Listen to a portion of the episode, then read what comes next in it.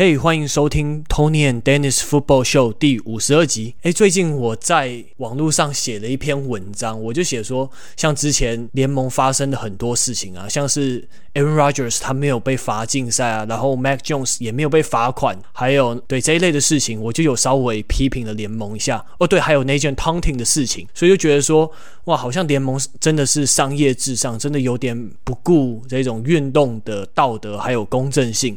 结果哇，居然有。人说我在黑 Aaron Rodgers，欸，真的是哇误会啊！真的，之前网络上有一张梗图说，那个男人看讨论 A 片的时候，大家都是乖乖坐好，但讨论运动的时候都是打成一团。相信很多球迷也都看过那张图片嘛，哇，真的有这种感觉。对，但我真的没有说要黑 Aaron Rodgers 的意思，因为毕竟 Aaron Rodgers 也算是带领我进入 NFL 这个世界的。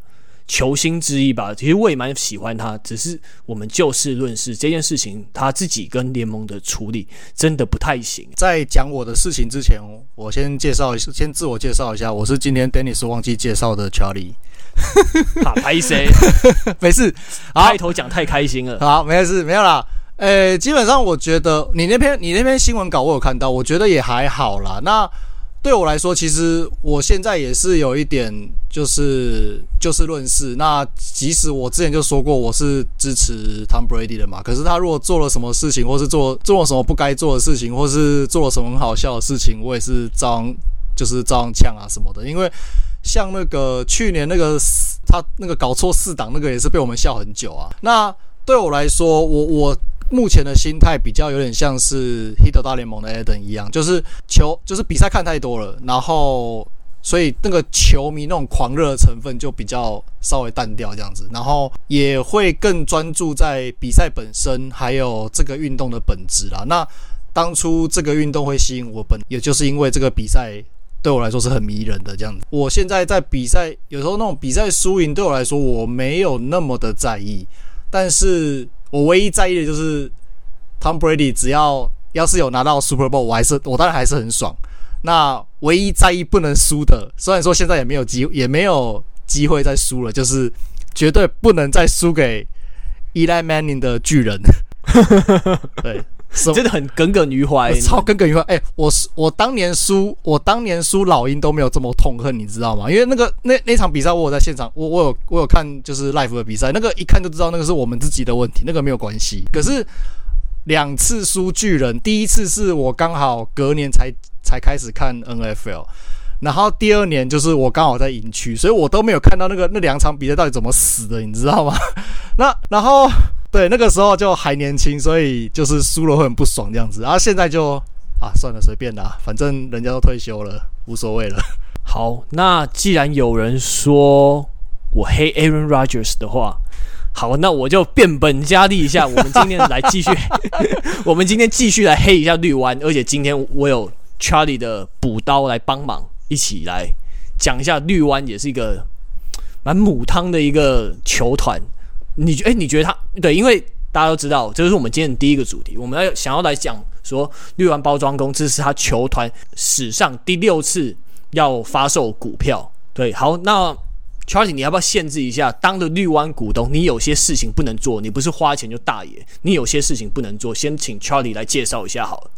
也不算是介绍了，不过两个比较大的限制就是。这个有点，这个其实有点像是 NFL 的限制啦，就是 NFL 限制说，你要是成为球队的股东的话，那你不可以在任何场合有批评或是不利于 NFL 声誉的行为。那如果有的话，联盟可以对你罚款最多五十万美金。那第二个是一样，就是如果你是股东的话，你不能有参与有关 NFL 的相关的赌博的行为。那一样，如果被发现了。那联盟就可以对你罚款最多五千块美金，而且同时要强迫你出售股票。对，那就是你不能再当股东了嘛？对对对对，就是被剥夺这个资格。没错，但是这个这个限制其实对于绿湾的股东来说是一件很奇怪的行为，因为对，真的蛮怪的。那 Dennis，你介绍一下那个就是绿湾的那个股东，他那个股票是怎么来买的？好，这是绿绿湾包装工史上第六次出售股票嘛？那前面三次可能一九二三年、三五年，还有一九五零年，他们都是为了筹措资金，然后来让这个球队保持运作。对，那接下来后面还有两次，在一九九七年跟二零一一年，都是可能是球场的场馆要扩建啊，或者是球队有一些计划。那这一次呢，绿湾包装工他第六次发售股票，然后他是发要计划发售三十万股，那每一股他卖三百块，所以如果他全部卖完的话，这一些股份全部都卖出去的话，等于说你可以帮球团筹措到。九千万美元的资金，这个很多哦。九千，可是那可九千万美元就是还不够一年的球员总薪资哎，也是对啊。嗯，好，那我继续说下去喽。好，可是你买绿湾包装这个股票，它有一点点尴尬。那我昨天先试了一下，那我先来跟大家讲个流程好了。就是稍微简单的说一下，就是你进去那个网页之后，你要选择说，诶，你是美国还是加拿大人？可是我直接从台湾这边，我直接点进去，他还是没有阻止我，然后就还是能继续他的流程。那进去之后呢，你就会开始，他就开始帮你计算时间，说，诶，你要买股票的话，排队要排多久？那我在停在这个网页上，我等了一下，那就发现说，他就跟我讲了一个时间，好像是早上五点还是什么，就是说到时候这个。时间我可以买到股票，那我要不要继续等？要不要买？那我就先停在这里，因为反正我就懒得，对，我就先没有弄，我就先停在这里。可是，然后他还对，然后在过程中他还有秀给你看，说，诶，如果你买了绿湾包装工的股票，你会有个证书，那证书是这个样子，它的样式会稍微秀给你看一下。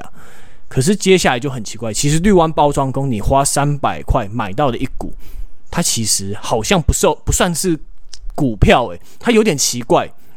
它就又是一种荣誉感的感觉，就等于是你抖内的感觉，因为它这个股票它没有实质的价值，因为它不能到公开市场上贩售，所以它也不受到美国证券交易委员会的保护。所以你看，它不能自由交易，所以就等于是它不会有涨跌嘛。所以然后而且它也不能你随时把它出售掉，那它也不会有股利分红给你，所以就表示说你的股票根本不是你的股票。它其实就只是斗内而已，对啊。然后那张证书，那张证书就是一个斗内证书而已，就像是你可能捐给了台湾某一个慈善团体很多钱，然后你就会拿到一个蓝色的衣服跟白色的裤子一样。大家应该都知道那个 那个做的很大很有钱的那个团体，这个好危险啊！这个好危险啊！对，我记得我今天在写这个准备这个流程这个。Podcast 这一集内容的时候，我写到这个蓝色衣服，然后 Charlie 还问我说：“诶，这个蓝色裤子是什么？蓝色衣服，白色裤子是什么？”然后就对，然后我讲了一下你，你你后来才想起来嘛？啊、蓝蓝色圣衣，蓝色圣衣，对对，蓝色圣衣，对。那可是这样子，我们呼应到说，Charlie 刚刚讲的那些股东的一些限制就很奇怪，因为你老板买球队。你可以随着球队的战绩或者是价值变高，然后你可以赚钱嘛？要是你卖出的话，你可以赚钱。可是你我我股东，我当球队的股东，我没有享受到这些福利，未来可能可以带来的潜在的报酬。可是你却要遵守跟那些其他球团老板一样的规定，诶，这个还蛮妙的齁。嗯，蛮怪的啦。可是。我会觉得说，这支球队本来就有它很特殊的一些历史地位跟它的一些故事啊。因为我相信有看球看比较看一段时间的朋友们，应该多少知道就是绿湾包装工的故事嘛。他们就是呃原本球队要搬走嘛，然后就是绿湾这个小镇上面的居民因为不想要他搬走，所以最后就是。他们最后球队的一个营运模式就会变成这种很特殊的一个方式，这样子。对啊，对，就是球队变成是大家共有。嗯，可是这样子就是你抖那一支球队，可是你最后也是有投票权，但他你能选的就是能选选出那些已经被筛选过后的那种理事会的成员，而且你这些股东他也没完全没有什么福利，你也不能先买季票，因为大家都知道绿湾包装工的季票非常难买。如果你要排队的话，你也不知道等到几辈子之后。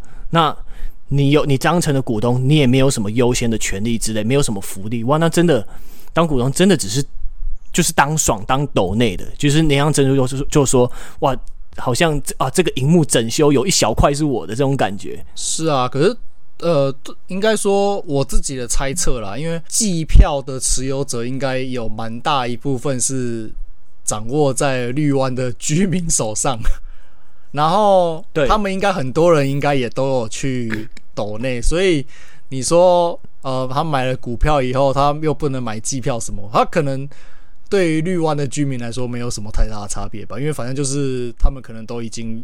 有持有机票了，这样我因为我刚好有一个朋友之前阵子有去绿湾看比赛，这样他就他就说他我觉得他这样讲的很好，就是你今天这个小镇如果不是因为包装工，根本不会有人知道这个小镇在哪，所以我相信、嗯、是没错，对，所以我相信这这边的居民对于这支球队的，就是那种认同感跟参与感，应该是蛮强烈的，会非常非常强烈了，对啊，所以呃，对于这个小镇的居民而言，他们应该。应该是不会太在意这件事情啊，我我是这样猜的，也是可能不太在乎花三百块买那几股，就真的我真的就是为了我的爱跟这个小镇的，我是这个小镇的一份子，我也要支持这支球队，所以就我就去抖那没差。对啊，那对于就是其他地方的股票的购买者，那你季票就这么多张，其实你你要排队，其实你就算要好，我就算譬如说你你你有。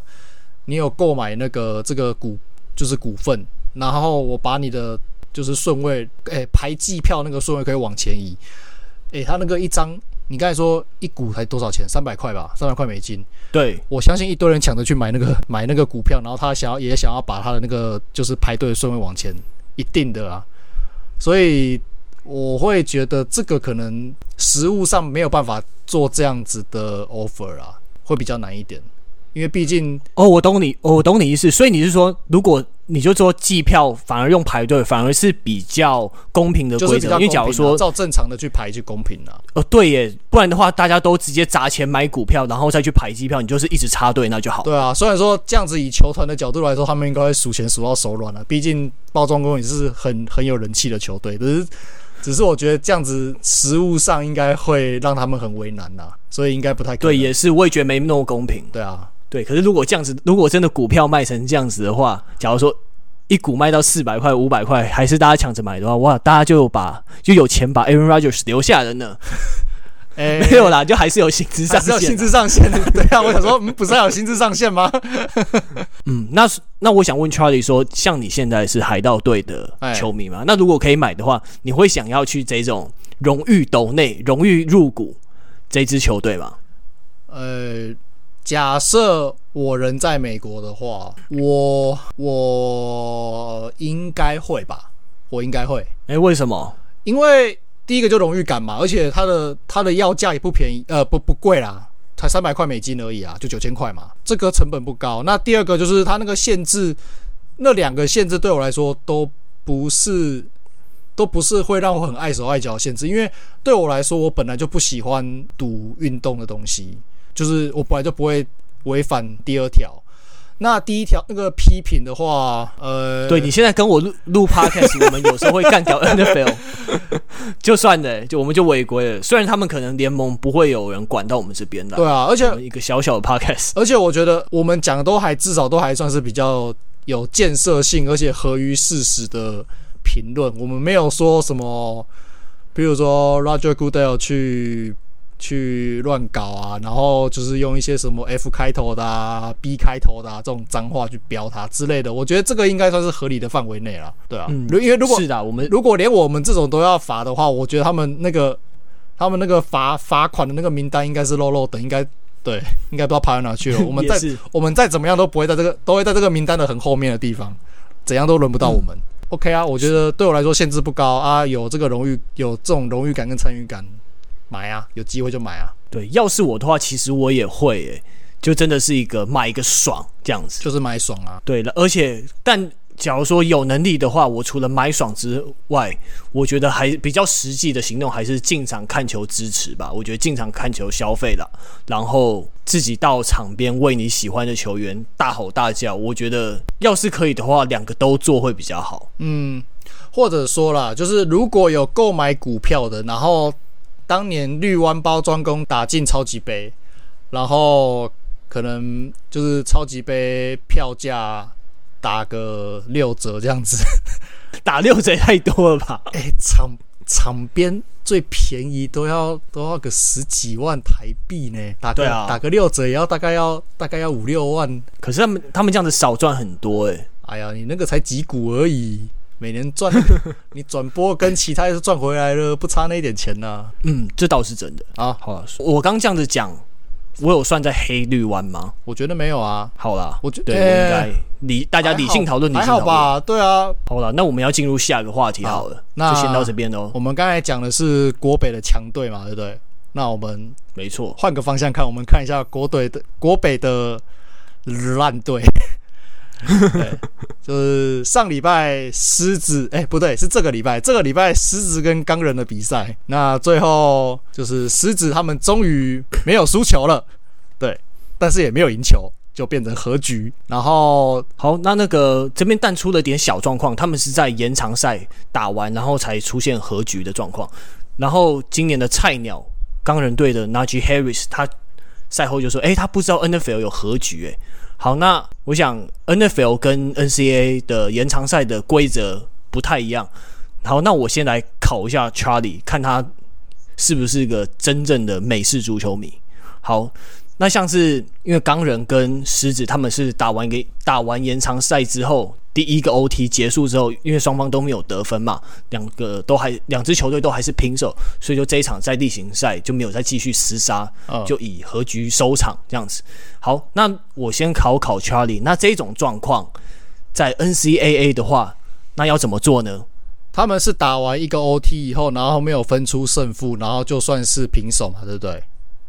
对。那如果在 NCAA 的话，就也不用想太多，就是打到 O 就继续打 OT two 啊，就是第二次延长赛。嗯，没错，没错，没错，答对了，打到打到有做功课，打到分出胜负为止。没错，对。好，那我再小考你一下，哎、欸，那你记不记得这场比赛他们延长赛打了多久？你知道 NFL 在例行赛的延长赛几分钟吗？不是十五分钟吗？干不对，哎、欸，不是哦，哎、欸，真的不是十五分钟哦。对，你要记，你记得回去看一下那个。赛后的数据还有他们的 play by play，嗯，就是对例 NFL 例行赛的延长赛只有十分钟而已，十分钟没有得分就和局收场。是哦，那你记那你知道季后赛几分钟吗？等一下哦，所以例行赛的例行赛的延长赛是十分钟。对，好，那例季后赛不是不是也十分钟吗？就不一样了？不对啊，是哦，错了错了错了错了错了，我操，没错。季后赛不只要分出胜负，然后他一节的时间也变得跟就是前面正规时间的一节一样，哦、一样是十五分钟这样。哦，有的吗？哦，懂懂懂，好。没有对，时间没有那算了，反正打打赢就好了，不管。对，反正我们都是看那个 touchdown 有没有出现而已。对啊对啊对啊，哪管这时间呢？平常在看比赛的时候，对啊，有时候这种细细节真的会没有注意到。嗯，好，那我再来出个小状况题，来考一下 Charlie。那你知道，好，那我们举例在 NFL 的例行赛，假如说，呃，我们随便举两，我们我们假设有两支队伍，一个台北猎人，那第二个，呃，高雄拓荒者，这好敏感哦。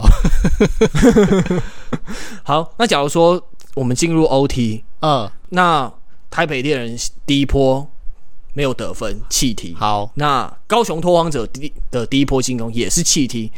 那弃 T 回给台北猎人嘛？那台北猎人在下一波一个 field goal 过去进了，那这样子接下来比赛是什么样的状况？就台北猎人就赢了啊！嗯，没错没错，答对了答对了，对啊，对，记得你先踢的这个，你双方都没有得分后，任何形式的得分的队伍就赢了。对，好，那我这边来跟大家解稍微再介绍一下 NFL 的延长赛的规则。所以假如说两队，如果第一先攻的第一队达阵。就直接带走比赛就赢了，对，比赛就结束了。那第二种，没错。那第二种状况就是，假如说先攻的第一队踢进了 field goal，那第二队也踢进了 field goal，那接下来两边不不就是算在一个对等的状对等平手的状况下吗？那接下来哪一方只要先得分就赢了，所以你不管是你是达阵或者是 field goal 都算，没错。但假如那接下来还有另外一种状况，假如说先攻的一队先踢了一个 field goal，或者是你用 safety 拿分，但假如说这时候第二队换他们进攻的时候，他们拿了一个 touchdown，那接下来是 touchdown 的这一队赢了。对，这个有点 tricky，对不对？就是我会，我我我的认知就是变成我的，应该说我会用这样子这样子的思维去认知这件事情，就是他们的第一波进攻就是大致上谁先达阵谁就赢，然后如如果没有达阵的话，那就是看谁的得分多谁就赢。对。大致上的逻辑是，我的逻辑，我我去我理解他们规则的方式是用这个逻辑去理理解的。然后各自攻完一波，如果分数还是一样，不管是都有得分或是都没得分，那接下来就是谁先得分谁赢。没错，对，我是用这样子的思维去理解他们的规则的这个这个描述，这样子。对，所以假如说先攻的第一队踢进了 field goal，但第二队没有得分的话。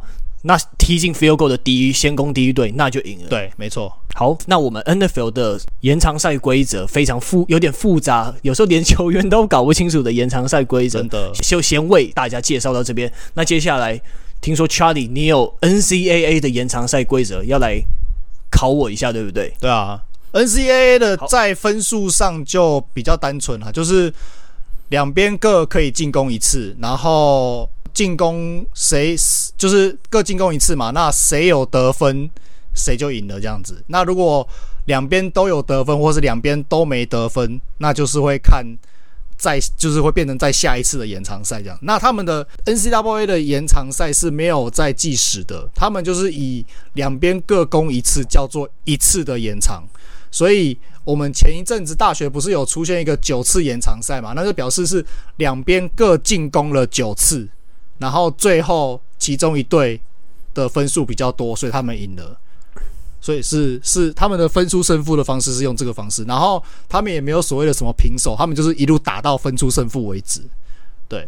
所以没错，没错。所以好，所以大方向的概念是这个样子，那就跟其实就是就跟其他运动的那种延长赛是一样的，差不多的概念啦。只是他们没有没有时间上的限制，一样进到延长赛以后，他们会先决定谁先攻谁后攻嘛。那就跟正常比赛一开始一样，就是先丢铜板，然后客队会去拆铜板，那然后主队就是就是另外呃客队拆完那一面以后，主队当然就是另外一面嘛。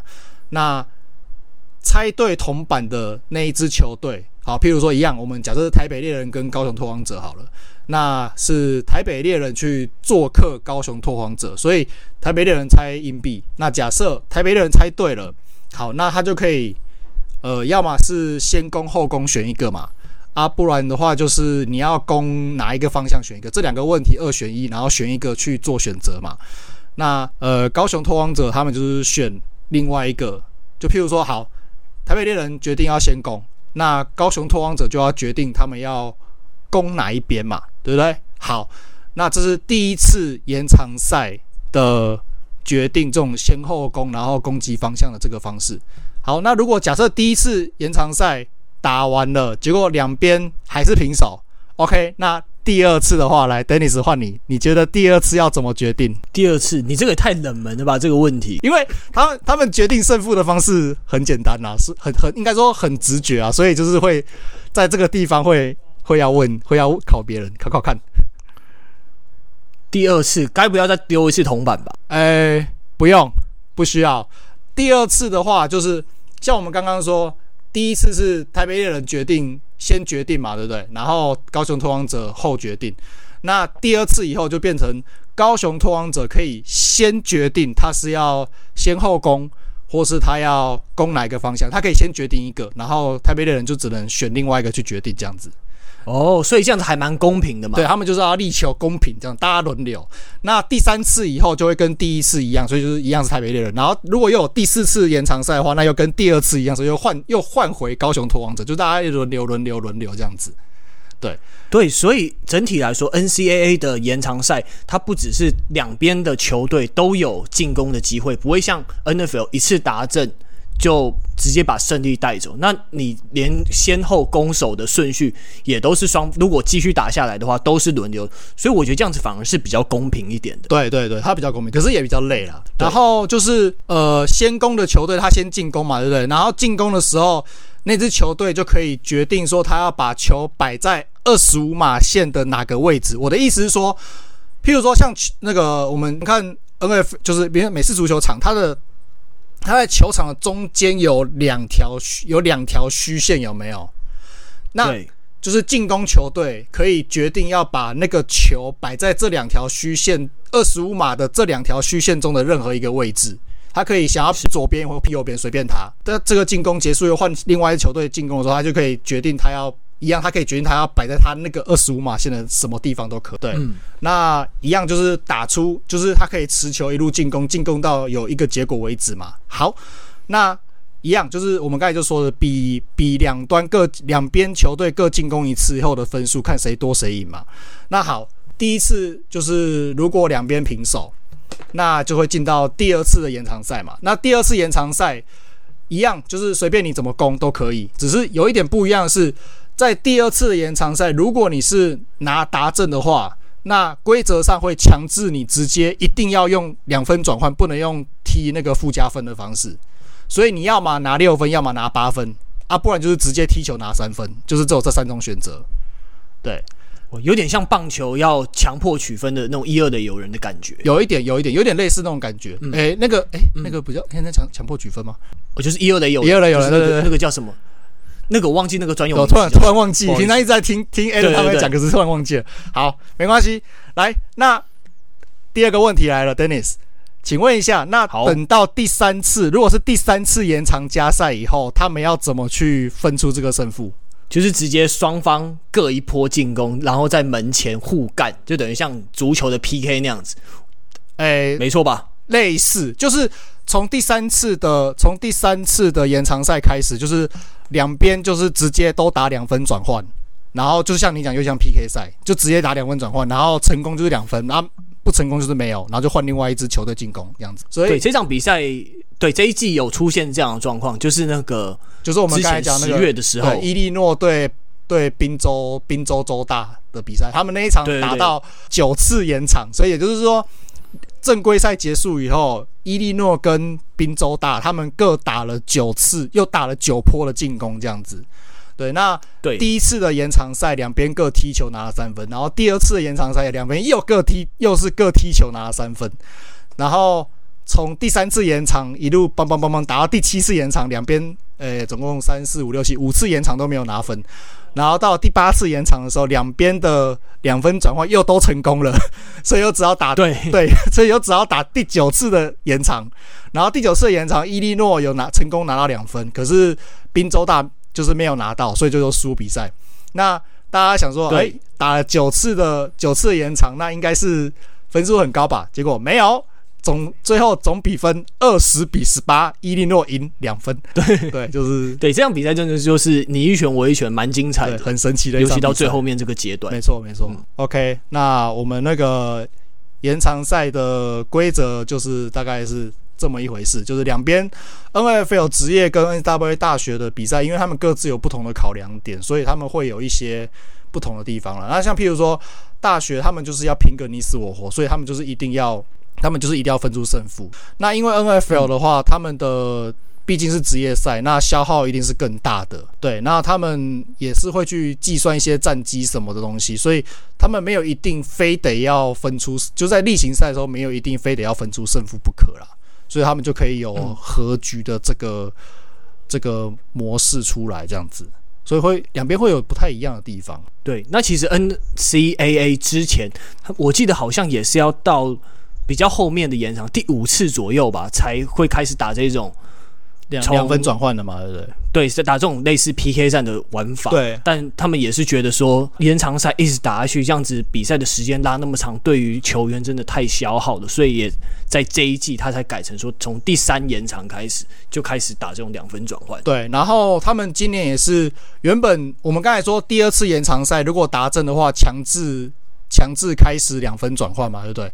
这个在去年以前是在第三次的时候，第三次延长的时候才是这样子的规定。往前提早一次的延长赛，就是开始实施强制两分转换这个规定，也是为了要加快那个比赛的速度了。好，那延长赛的规则介绍还有一些小测验，我们就先到这边喽。那接下来我们进入今天的最后一个话题，诶，应该说算是下一周吧。Cam Newton 可能要先发哦。哇！可是他这样子离开了赛场一段时间回来，马上就要被重新诶变成先发。请问一下，在哪一队先发呢？在哪一队先发？对啊，在黑豹队先发。也就是说，我们的 Ken Newton 离开了黑豹一年以后，一年多以后又回娘家了。没错。哦，那 Cam Newton 的身手剩下多少？那他到底该被怎么样使用？Charlie，你有什么样的看法？你觉得他还是个先发等级的四分卫？一定要把他放先发吗？球队就不该好好培养新人，或者是给其他四分卫一些机会试看看吗？我上礼拜其实好像就讲过，我觉得他应该不太行了吧？嗯，对啊，那他这一场也算是某种程度上算打我脸了，因为他这一场表现的大致上还算是很不错的。对啊，可是样本数太少了，他才上去几个 play 而已，啊、也不能就这样子说他打的不错，好像又不够中肯。没错，而且可是你要想，他们对到的是红雀队，红雀队防守真的是不差，所以我当然觉得对我来说样本数一定，我同意你说的，就是样本数不够，所以我们也要再观察，而且都是已经在门前才给他攻，才给他硬干啊，哎、欸，也真的没有到很也，也不完全他。他除了门前给他打以外，他有一些 play 是就是那种三档 third and short，或是就是这种短码数的时候，要要拼那个三档转换的时候，要再给他上场这样子。然后有时候就是接续打个一两个 play 这样。那嗯，所以当然我会觉得下一场先发才是真正考验，说他带领这支球队下会呈现一个怎样的风貌的一个考验。那对我来说，我觉得。我这是我个单纯我个人的猜测。我在翻黑豹本季的一些资料的时候，我会觉得，在配合他们这一场比赛的，就是对 Newton 的使用方式，我个人的猜测是，也许当然 Newton 不会理论应该不会什么未来的四分卫解答，但在以今年来说，其实他的防守是表现不错的，所以讲不好听点，就是某种程度上是被进攻拖累这样子。那尤其他们的三档转换率非常差，像他们本季到目前为止三档转换率是呃一百三十八次的进攻只成功五十次，那这个成功比率是三十六点二 percent，然后是联盟第二十五名，是很烂很烂的成绩。那这个是目前的的的水准嘛，对不对？那可是他们这一场比赛，因为 Ken Newton 就是在很多的三档的情况下上场，那这一场比赛是。呃，十五次的进攻，七次的成功，所以成功率是四十三 percent，就好很多。那你就想，我们刚才讲那个三十六点二 percent，那个一百三十八里面成功五十次，是加了这个本场的数据以后才三十六点二，那你就知道原本应该会更惨的。所以，嗯，所以我觉得光他在场上，他这个四分位是可以跑可以传，当然他传的可能不是很准。那可是他至少还有脚程，他光这一点就可以让对方的防守，就是为了他就必须要去做一些调整。这在打三档转换的时候，你面你逼迫你的对手的防守主要面对多个选项的时候，就是增加选项的时候，这是我觉得这是有帮助的。那另外一个就是他才就是黑豹还签下他三天后就要比赛了。其实我们老实讲，也也不可能让他短期内就直接熟悉整个。整个系统，我觉得应该是多少 playbook 是有做整的，这样子让他直接就让他全就是完整的上场，真的是强人所难啦。所以，呃，我我才会说下一场的先发，就是我们这个礼拜即将要打这个比赛的先发，才会是一个考验，对吧？那自己也会好奇说，球团是不是有要培养他们原本的二号四分卫 PJ Walker？因为我看这场比赛，其实我觉得 PJ Walker 打得算嗯不差。他的传球准度还不错，然后球速也够快，这样子。那只是判断上，他跟先发的接球员们的搭配可能需要再磨一下，这样子，对啊，那嗯，那另外一个就是，因为他其实就跟有点类似 Kurt Warner 一样，他是从那种就是呃加拿大的 CFL，还有后来的那个美国的，好像是次级联盟叫 XFL，就是从这种比较次级联盟再被请回来的。你会，你当初会去这些球队打球，那可能就是你的天分可能。没有被球探认可，那或者说你的时运不济都有可能嘛。那所以，那这次回来就看他经过这些磨练以后，会给教练团怎么样的不一样的看法，这样子。那只是说他今年也才第二年而已。然后我看了一下，去年好像也没有什么上场机会，所以，诶，再看看吧。我觉得球团球团怎么做选择，应该会是对对这支球队球迷来说会是蛮有趣的部分啊。所以你觉得 Cam Newton 应该摆替补会比较好吗？我不会觉得他一定摆替补会比较适合，但是我不认为他会是长黑豹长期的四分卫。对啊，那如果你觉得你不觉得他会是长期节，那你觉得他该摆哪里？我觉得这一两年你如果让他，就是假设假设他是要培养 PJ Walker，那这一两年让 Newton 先发，然后让他去好好带 PJ Walker，也许。可以，我觉得这样做没有什么不好。虽然说，我觉得从光从这一场看起来，两个人打球心不太一样了，对。但是一些解场上解读的部分，也许是是可以教的，对啊。那可是你如果说你要确立，就是未来可能三年到五年，就是你要让 Cam Newton 先发，然后 PJ Walker 去替补，或是其他未来其他的四分卫去替补，我会觉得这对球队来说，整体来说不是一件好事情。嗯，哦，所以反正你的观点就是说，要来看按照 PJ Walker 的动向来决定就对，或是他们有没有要在未来的几年内选四分卫来养？嗯，对，就总之我我我会觉得我会觉得 Cam Newton 绝对还是一个不错的四分位，但是呃，我我很久以前有一个有一集好像讲过，我本来就我个人本来就没有特别喜欢这种。就是也不知道会跑会传，就是爱跑，然后不然后传球比较相对普通的这种这种 dual threat 的四分位，对，嗯，所以你要说我多少有点带有一点偏见，也许，但是我看到四分卫传球不准，我会我会有一种不舒服的感觉。对，其实我也是，对，所以我的观点跟你不太一样。对，Cam Newton 现在才三十二岁，其实你说年纪。大了一点点，但也不算太老，所以我觉得他这种身手来讲，我觉得他如果把他放到现在 NFL 的三十二队的先发名单上面，我们扣掉那一些重点培育的新人四分卫，像是 Zach Wilson、Mac Jones，然后 Justin Fields、Trevor Lawrence 这一些人。我觉得 Cam Newton 还是可能有中后段的先发能力，但要是我的话，我其实会比较快说想要找到下一个培养的对象，所以我觉得现在的 Cam Newton 应，我觉得他比较适合采用那种 Taysom Hill 的打法，工具人的打法，就是你像是你刚刚在讲到的，要需要三短三档转换的时候，或者是你在一些战况比较回危急。比较紧迫，需要强迫取分进入红区。我这一波不拿分就输了，需要硬干的时候，我觉得再把 Cam Newton 换上来会比较好。对，因为我觉得四分卫真的在联盟不好生存啊。你要考量你在不同状况状态之下，你得肩负不一样的角色。像是你以 Peyton Manning 来当例子的话，你看他拿。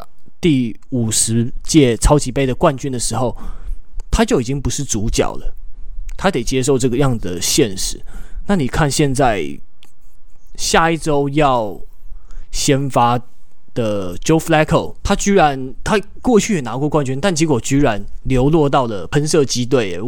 对啊，所以我觉得你这种角色还是要依照你的现况来决定吧。所以我觉得，要是我的话，我可能会赶快。找下一个培养人，然后干脆把 Cam Newton 当成 Taysom Hill 那种打法来用。当然，Cam Newton 少了 Taysom Hill 可以接球的特性，但他在冲球上还是非常有突破性的。所以，要是我的话，也许我会这样用了。啊，所以其实、嗯、这是我的看法。所以其实我们两个想法差不多，只是我觉得说你要让他先发，顶多就是一两年，然后一两年内你就是你你要。培养的人就要接班上来，无论是你要对，就是一个过渡时期，这样。它就是我们有时候会讲的一种叫做呃 bridge quarterback，就是就是从过去的主力四分位到下一个新的主力四分位中间那个连接的那个四分位这样子。他现在大概就我我人会我个人会认为他现在大概就是这个样子了。对，当然，对，有点像现在四九人的 Jimmy Garoppolo，或者是 Patrick Mahomes 拉上先发之前的 Alex Smith 这种角色喽。有一点点，那当然 Alex Smith 他他，我觉得他的等级又比这个更好一点啊。对啊，嗯，是。但 Newton 我会觉得他现在大概就是一个中等偏下的先发等级四分位这样。那那我不我不赞成让他在黑豹队长担任长期四分位解他，主要就是因为黑豹其实他们现在防守数据还不错，然后他们这一批防守球员其实都还算是相对年轻的，所以其实他们如果进攻有好好的建立起来，包含一些呃欧赖的修补啊，然后还有一些进攻就是传球武器的增强，如果这些东西能改善的话，再搭配一个好的四分卫，其实是大有可为的，对吧？那再加上、嗯、对，趁现在 Christian McCaffrey 还健康的情况下。对啊，赶快看能不能冲再冲一冲一波，就是进军超级杯，对吧、啊？不然你等等到那个 McCarthy 他接近到 running back 的使用年限，就是大概三十岁左右的时候，那你们又要再找下一个 running back 接答，这个很麻烦的。对的，而且他们这一季进攻说不是说很好，现而但现在居然就已经有有感觉有季后赛机会的感觉。对啊，对啊，对啊。然后同真的是有潜力，而且同时其实另外。签 Ken Newton，我觉得另外一个好处就是，他同时也降低了 McCaffrey 的负担呐。因为当就是 Newton 在场上的时候，你要注意的，你要注意的人就不只是 McCaffrey 了。尤其是三档的时候，你要注意，你同时对，就是你要如果就是就算你好，我看得出来黑豹就是要跑，你也不能就是专心的盯着 McCaffrey，因为因为 Newton 他他到这个年纪，他的阅读是很好，阅读是算不错的。那所以他打那种 RPO 系统的时候，他球放在那边，然后原本要原本要给 McCaffrey，可是看你都一直盯着 McCaffrey，他球大，他就可以把球直接抽出来，那就马上就就就往另外一个方向跑，然后三档转换就成功了。所以我觉得这某种程度上让 McCaffrey 的压力少很多了。对，嗯，OK，好，那这一集我们就先聊到这边喽，大家拜拜，下礼拜见，拜拜。